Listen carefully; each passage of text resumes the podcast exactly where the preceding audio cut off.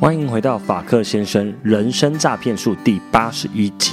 大家好，新年快乐，恭喜发财，祝大家兔年行大运。那最重要的是，也希望大家在兔年可以阖家平安，身体健康。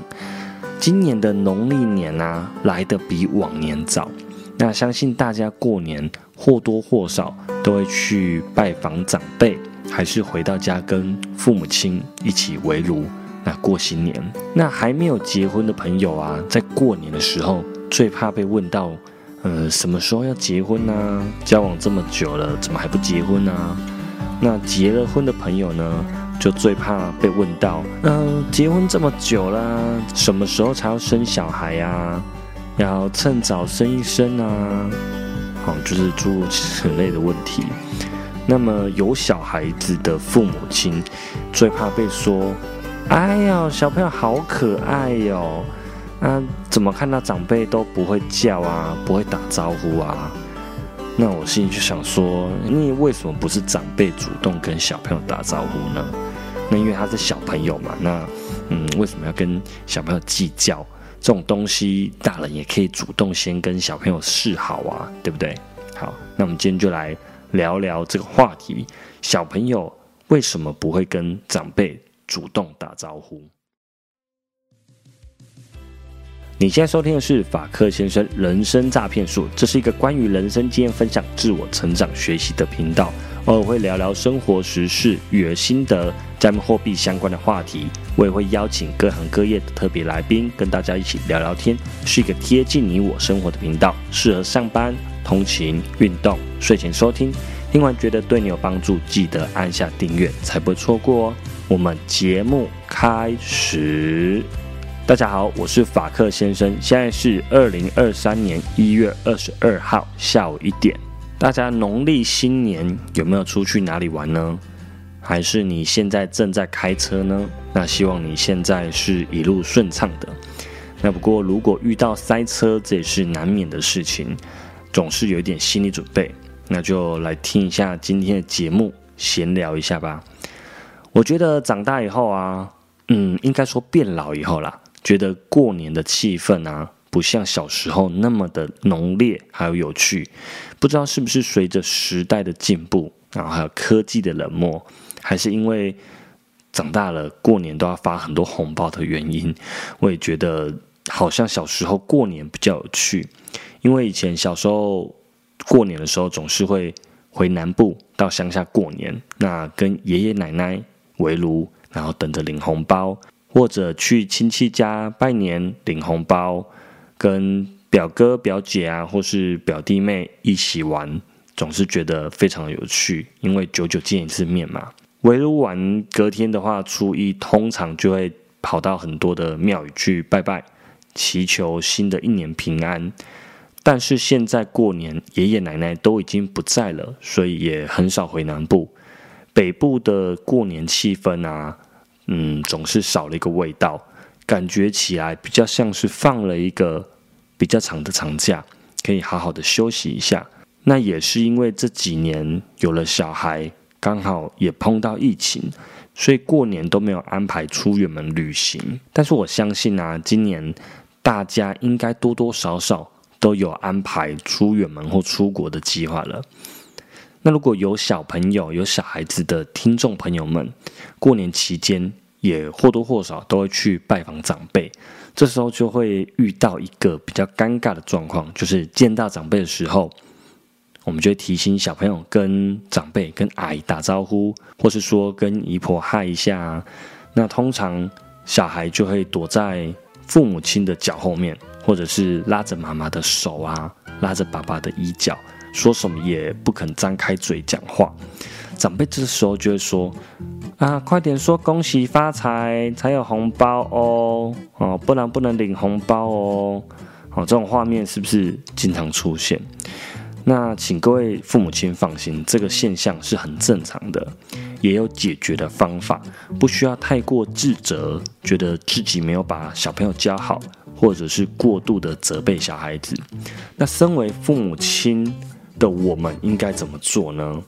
我觉得我们在事发前，也就是还没有见到长辈之前，我们先试着同理孩子，冷静的想想，假如我现在是三岁的小朋友，我第一次见到这位陌生人，那爸爸妈妈跟我说，哦，他是阿妈的弟弟啊，三叔公啊，他是伯父的老婆的妹妹啊，什么一大堆，根本就听不懂谁是谁，什么关系？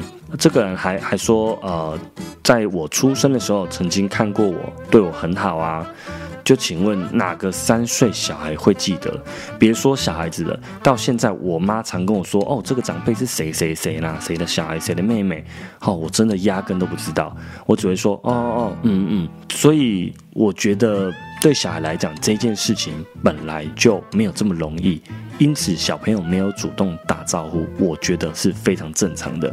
当然，也要看他年纪。如果他到了国中，那可能就不太好。但如果他还是呃幼儿园左右的小朋友，那他正在练习打招呼这件事情，或者是他没有主动打招呼，我觉得是非常正常的。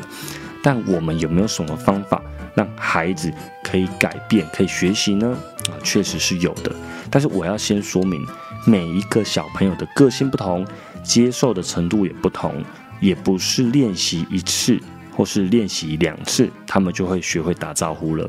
所以在小朋友几岁会开始每次都主动的打招呼，这个是不一定的，所以不需要太过于强迫自己的小孩。小孩子的成长跟改变是需要一点时间的。那前几集我有在说。正向教养这件事情，那时候常常觉得说，呃，喷笑哎，什么正向教养哦，真的超想给他扒下去的，是不是比较快啊，比较有效？但后来我还是持续的一直采用这种方式去跟女儿或儿子沟通，所以到最近我就渐渐发现了这个。正向教养的力量，它确实可以鼓励、激励小孩子做改变，但是需要花比较长的时间。不过，相对的，它也比较没有副作用。那关于这部分，有空再跟大家额外分享一下。那接下来就要聊聊，要如何让小朋友改变，养成主动打招呼的习惯呢？我整理了四要、三不要，跟大家分享一下。哪四要呢？要预告，要热情，要练习，要有趣。三不要，不要骂，不要威胁，不要惩罚。好，那四要第一个，我觉得父母亲需要做到的事情，就是事前先做行程预告。对我们来说，今天要去哪个朋友家，明天要去拜访哪个长辈，我们心里面大概多少都有一个底。哎，但是除了拜访长辈，我觉得日常生活，明天要去哪里，今天放学要去哪里，我觉得能够交代的。尽量交代给小朋友，当然不用报告一整个礼拜行程，你可能只需要讲这一两天，或者是诶这个周末有特别要去哪里，大概让他们有一个心理准备。好，那如果说我们要去拜访长辈呢，我们自己心里多少有一个底，但是小朋友可能是什么都不知道的状况，完全都不知道，就突然到了这个陌生人家，要请小朋友跟这位长辈打招呼，我觉得是非常困难的。因为就算我们跟小朋友说过，我们明天要去姨婆家哦，早点睡觉哦，你就讲这么一次，有可能孩子隔天醒来还是不知道我们今天要去哪里的。所以我们的提前预告啊，要不止一次，让他知道我们明天会去哪里，去谁家，我们要多次一点去预告，让他知道说我们接下来会去哪里，会做什么事情，会见到哪些人。那。过年的时候，这些人可能都是第一次碰面，所以我们也要让小朋友有更多的心理准备。那也跟小朋友说，我们预计会待多久？那我们结束后可能可以去吃饭，或再去哪边玩。好，第二，平时父母亲如果遇到朋友或者是亲戚，或者是见到自己的爸爸妈妈的时候。我们是不是应该要主动而且大声的打招呼？这么做啊，其实是为了示范给孩子看，这是一个很正常的社交行为。我们遇到长辈啊、亲戚朋友啊，我们就会跟他们打招呼。我们必须示范整个嗯拜访啊或整个碰面的流程。见到面，我们就会很开心的，哎嗨，好久不见，那可能就热情一点打招呼。其实东方人跟西方人比啊，我们见面的时候。真的是比较含蓄的。西方人如果碰到面，一定是非常热情的打招呼，问你说最近如何啊，就来个拥抱啊，还有亲吻。但我们大部分的人见到朋友就说，哎，嗨，啊，好久不见，哦，就这样子。那有一部分的人见到自己父母亲也不会主动打招呼，可能就非常自然嘛，因为就是很很亲近的家人这样。那像我们家，我自己小时候，我们只要回家，我跟我姐姐就会说：“哎，爸妈，我回来了。”好，因此我们如果希望小朋友学会主动打招呼，我们自己就要做一个最好的榜样。我们要很热情的对待朋友，跟朋友打招呼，那小孩也会开始学会。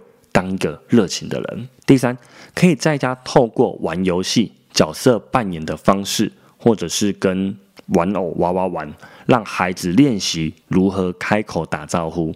你可以跟他的玩偶好兔兔一起做一个角色扮演，可以说：“ 哎嗨，兔兔你好，好久不见呐。”那兔兔可能就说：“对呀，你最近怎么样呢？啊，好想你哦。”然后就跟兔子抱抱啊，利用这种情境的方式，让小朋友做一个练习。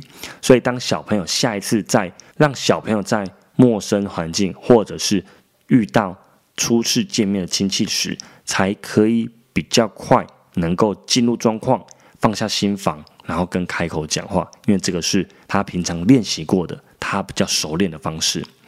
第四，利用有趣的外号让孩子产生兴趣。例如，嗯，这位亲戚的生肖属狗，我们就可以介绍啊，这位是狗狗叔叔，因为他属狗；或者是这位是法兰克叔叔，这样让孩子比较好记。或者是啊，你看阿姨衣服上有好多粉红点点哦，那我们跟粉红阿姨 say hello 一下哦，这样小朋友会在。陌生的环境，或者是遇到比较不熟悉的人，放下他的警戒心。我们透过比较有趣的方式，透过他们感兴趣的话题来引导他们。当他们听到自己有兴趣的事物啊，例如狗狗啊、猫咪呀、米奇呀、佩佩猪啊，哦，眼睛跟耳朵都会变得非常的敏锐。那如果小孩子没有主动打招呼怎么办呢？我们哪三点不要呢？第一，不要责骂小孩，因为责骂小孩只会让他更反感，他会越排斥这个情境，还有打招呼的这个动作。相信我，如果你责骂小孩子，往后你要小孩子学会主动打招呼这件事情，就要花更久更久的时间了。那有可能有些朋友说啊，不会啊，啊，就一把把孩子抓到旁边，把他骂一顿，那他就会主动去打招呼啦。那好吧，恭喜你，但我相信这不是好的教养方法，因为这一次有效，并不代表以后遇到其他事情都有效，也不代表上了国中、上了高中，他已经有反抗能力的时候不会产生副作用。责骂孩子啊，会让小孩子的心里产生一种羞愧感，会自我否定。他会有觉得不被父母爱的感觉，他可能也会比较没有自信。因此，如果你的小孩子遇到长辈没有主动打招呼，你可以在你的另外一半或者是别人主动跟长辈打招呼的时候，你就说：“哇，你看妈妈有跟阿姨打招呼耶，妈妈真有礼貌。”那小朋友就会在旁边学习到，他有可能当下还是很拗，他不愿意讲。但小朋友心里面会记得，他会记住这个行为是有礼貌的，是会被称赞的。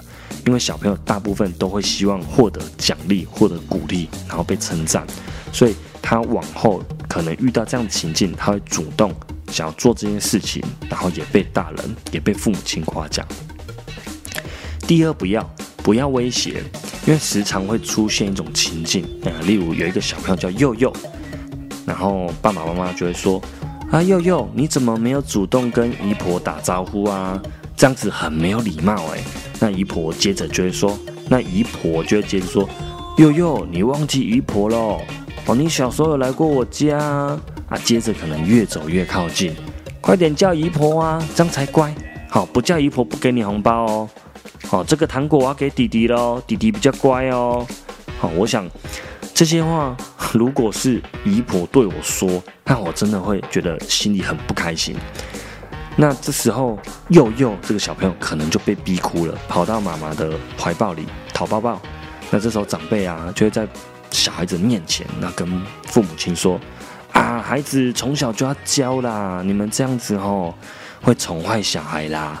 做父母的就是要趁小就教小孩子怎么样有礼貌。还以前你们小时候都很有礼貌的啊。佑佑，快点，快叫姨婆，啊，等一下带你去买糖果。”哦那这种话通常都是场面话，小朋友叫完姨婆也不会被带去买糖果，那小朋友的心里就会觉得被骗，觉得大人说话都不算话，以后就更难相信大人所说的话，他有可能也更不想打招呼了。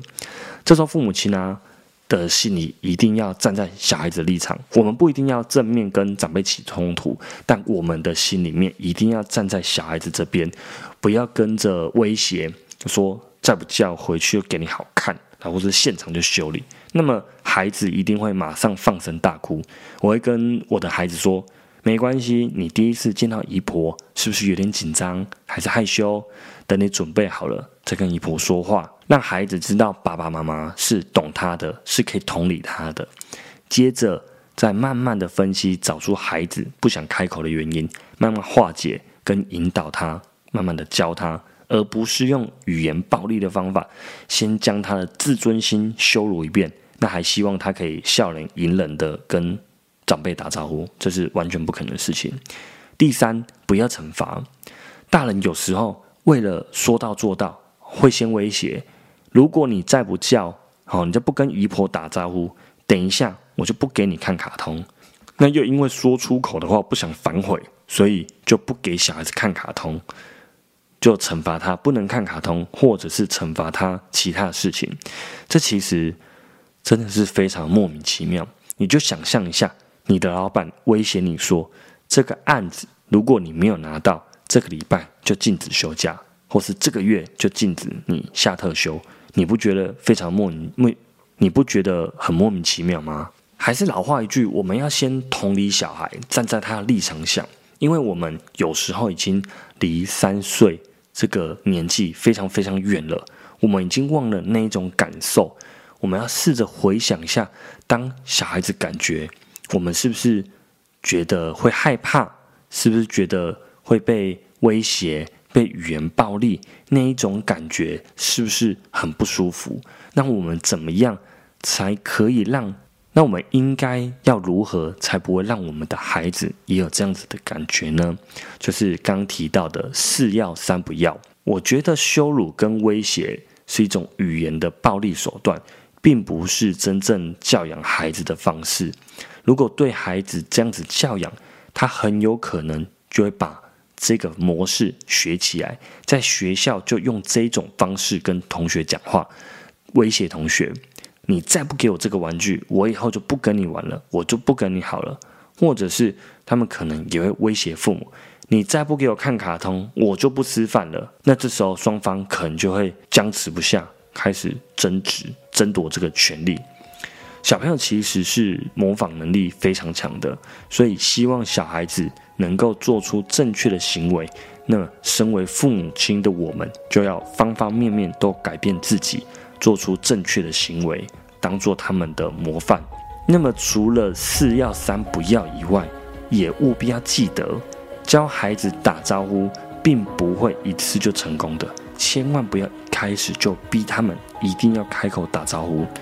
等他们在这个熟，等他们在这个新的环境熟悉以后，也许要离开亲戚家的时候，他就会放松，就会跟亲戚说再见。那也可以适时的鼓励孩子，跟他说：“爸爸看到你今天很努力哦，你也很想打招呼，对不对？但是不知道怎么开口，有点害羞或者其他的原因。爸爸以前在你这个年纪的时候，去亲戚家也会觉得很害怕、很陌生，因为我根本就不认识这个亲戚呀，对不对？但后来啊，我发现跟亲戚打招呼并没有那么可怕。”只要跟他说一声嗨、hello 啊就可以了，我们就可以慢慢的跟亲戚认识了。这样子，亲戚也会觉得我们是一个有礼貌的孩子。那礼貌这件事情呢，是平常就要学习的。我们在家的时候，对我们的孩子也是要常常说请、谢谢、对不起，这样子小孩在日常生活中也会跟着模仿。早上起床碰到孩子，也要主动跟他说早安；晚上睡觉的时候，也要主动跟他说晚安。平常就跟他养成这种良好的互动习惯。当他在遇到陌生人的时候，也会比较容易说出口，并且当他在说出这些话的时候，也鼓励他、称赞他是有礼貌的孩子，那他就会更愿意的开口表达。以上呢是我个人的经验分享，如果你有相同的困扰，也欢迎你留言跟我讨论，或者是你有更好的方法还有意见，欢迎留言跟大家分享。以上就是今天的节目内容，我是法克先生。祝你新年快乐！我们下次见，拜拜。